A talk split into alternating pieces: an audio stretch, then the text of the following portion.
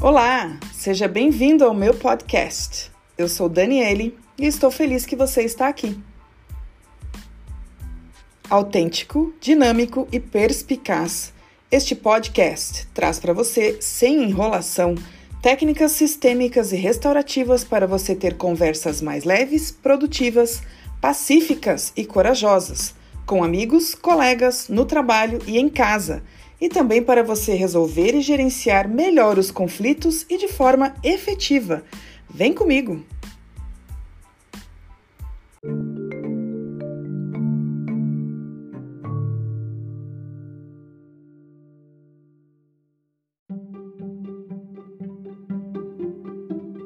Você está ouvindo a série Como Falar sobre Isso? E hoje nós vamos tratar do assunto Como falar com crianças sobre tópicos difíceis. Vamos começar com crianças pequenas, entre 2 a 6 anos, aproximadamente. Essa não é uma regra. Crianças pequenas não têm experiência de vida suficiente para compreender alguns dos elementos envolvidos em tópicos complexos e difíceis, não é mesmo? Elas não têm domínio firme sobre conceitos abstratos, por exemplo, ou sobre causa e efeito. Uh, como eles e seus relacionamentos primários, como pai, mãe, avós, irmãos, cachorro, são o centro do seu mundo, eles se concentram em como as coisas os afetam. Crianças pequenas são muito sensíveis aos estados emocionais dos pais. Eles fazem pelos pais, sentem quando estão preocupados ou quando chateados. Então, isso torna bastante difícil explicar grandes questões, grandes problemas. Por outro lado, você é que deve gerenciar a exposição dessa criança na mídia ou avançando essa exposição conforme você vai entendendo que a criança já tem possibilidade de conhecer um pouco mais. Mas com crianças pequenas, você precisa manter as notícias sob controle, tanto na TV, na internet ou até conversas.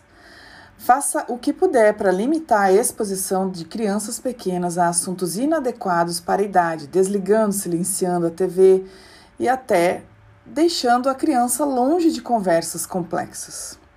Tranquilize com palavras e gestos. Você pode dizer: Você está seguro, Mamãe e papai estão seguros, a nossa família está segura. Abraço e beijo também funciona. Também é importante abordar os sentimentos, tanto os seus quanto da criança.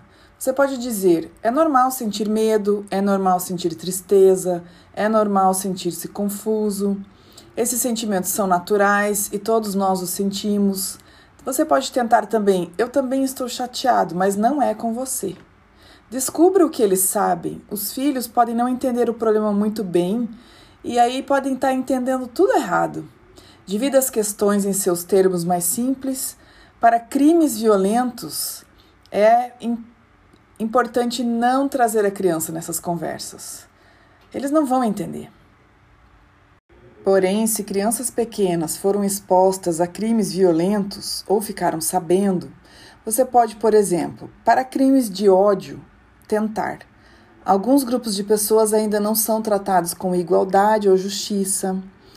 Uh, para preconceitos, você pode dizer homem, mulher, menina, menino, e não tratar como o cara obeso ou gordo, a senhora sem teto, a menina bonita ou o menino branco. Se você descrever a etnia e a identidade sexual, peso, situação financeira, assim por diante, é só se for realmente relevante a situação, senão não basta ser preconceito. Para outros tipos de crime, por exemplo, violentos, você pode dizer: alguém usou uma arma para ferir uma pessoa. Talvez a criança nem entenda. Crianças pequenas, elas entendem as emoções, mas não exatamente o contexto daquela situação. Então, sentimentos como louco, triste, você pode usar é, transferindo isso como a pessoa estava muito zangada ou confusa demais e precisava de ajuda. Você pode sempre transmitir situações de segurança, como mamãe e papai vão garantir que nada de, de ruim aconteça à nossa família, a polícia vai pegar o bandido, mas nada além disso. Isso tá bom já para essa idade. Agora, com crianças de 7 a 12 anos, que já podem ler e escrever, então elas já estão expostas a conteúdo impróprio para a idade com mais frequência. Mas as crianças mais novas dessa faixa ainda estão um pouco inseguras sobre o que é real e o que é falso. Então, as crianças ganham habilidades de pensamento abstrato, experiência do mundo real e capacidade de se expressar é, e podem lidar com assuntos difíceis e compreender diferentes perspectivas a partir de aproximadamente 7 a 12 anos. Então, para essas crianças, é importante aguardar o momento certo.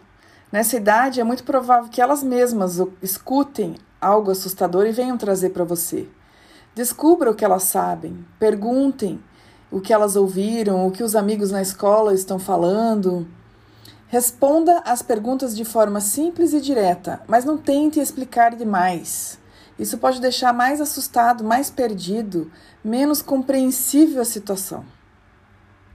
Você pode dizer frases como: é, Esses tópicos são muito difíceis de discutir mesmo para adultos, vamos apenas conversar. Eu não vou ficar bravo e quero que você fique à vontade para perguntar o que quiser. Nesse sentido, você pode fornecer contexto e perspectiva. As crianças elas precisam entender as circunstâncias em torno de um problema para entendê-lo totalmente. Por exemplo, para tiroteios em massa, a pessoa que fez isso tinha problemas no cérebro que confundiam seus pensamentos. Para crimes raciais, algumas pessoas acreditam erroneamente que pessoas de pele clara são melhores do que as pessoas de pele escura. Sem as informações corretas, às vezes cometem crimes que consideram justificados. Você pode abordar a curiosidade da criança, pode preparar material online, mas sempre cuidar em não expor demais. É importante ser sensível às emoções e ao temperamento da criança e também encorajar o pensamento crítico. E nesse sentido, você pode sempre olhar para o lado positivo das coisas, mesmo que sendo muito, muito difíceis. E deixando a pessoa, a criança, no caso, tranquila. Já se você precisa conversar com adolescentes, então tudo muda.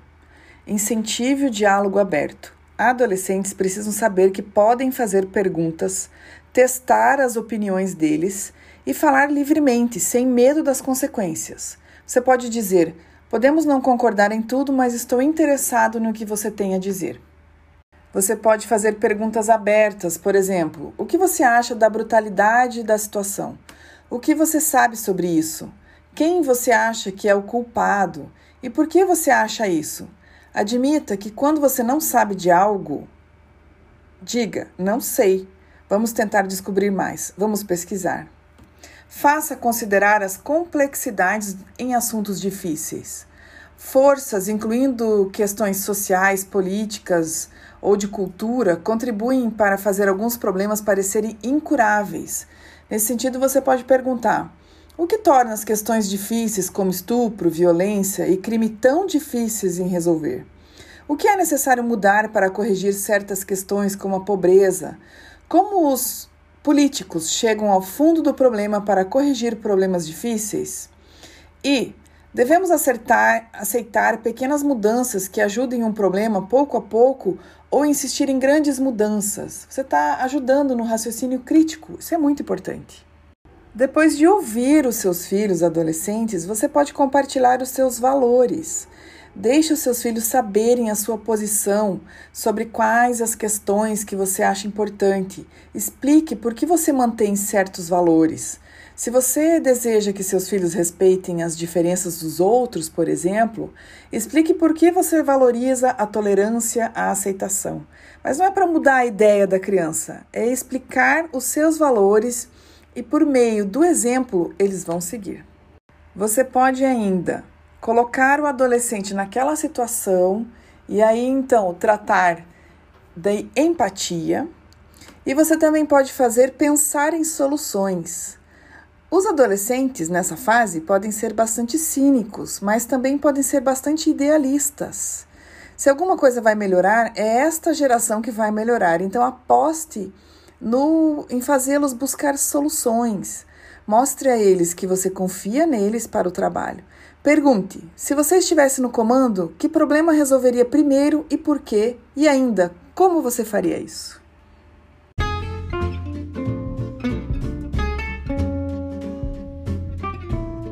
Você sabe onde me encontrar. Me segue nas redes sociais. Como terapeuta, eu tenho inúmeras ferramentas para lhe oferecer vários caminhos para a solução dos seus conflitos.